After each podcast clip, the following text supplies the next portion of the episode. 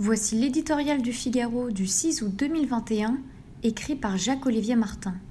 Son titre Les entreprises à deux vitesses.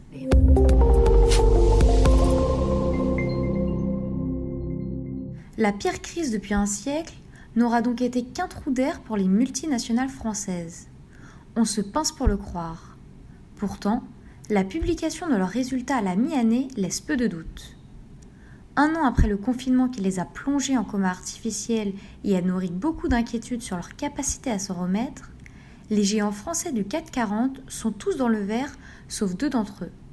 Et certains font même déjà plus de profits qu'avant la crise. Leur préoccupation du moment est surtout de gérer au mieux les pénuries en tout genre qui freinent leur accélération. À l'heure des comptes, Bruno Le Maire pourrait légitimement s'enorgueillir du regain de santé des géants français. Entre ceux qui ont recouru au chômage partiel au pire de la crise sanitaire et les plus touchés, comme Renault qui a reçu quelques milliards pour éviter la défaillance, l'État a fait son travail plutôt bien et surtout avec rapidité. La plupart s'en sont toutefois sortis tout seuls. Cette Super Ligue du 440 si forte dans la mondialisation cache, on l'aurait presque oublié, l'immense forêt de nos PME bien moins fringante.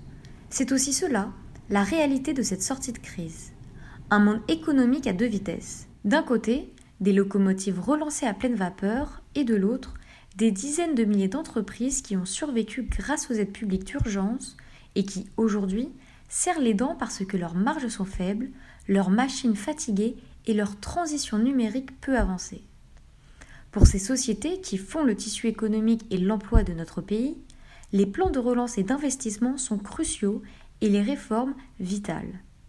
À la différence des multinationales qui savent profiter du moindre vent de reprise, en Asie, en Europe, en Afrique, en Amérique, partout où elles produisent et vendent, l'avenir des petites entreprises dépend en effet de la compétitivité de notre pays, de son attractivité, de la qualité de sa formation. En d'autres termes, de la capacité de la France à rester ou revenir dans la super ligue des économies mondiales les plus dynamiques.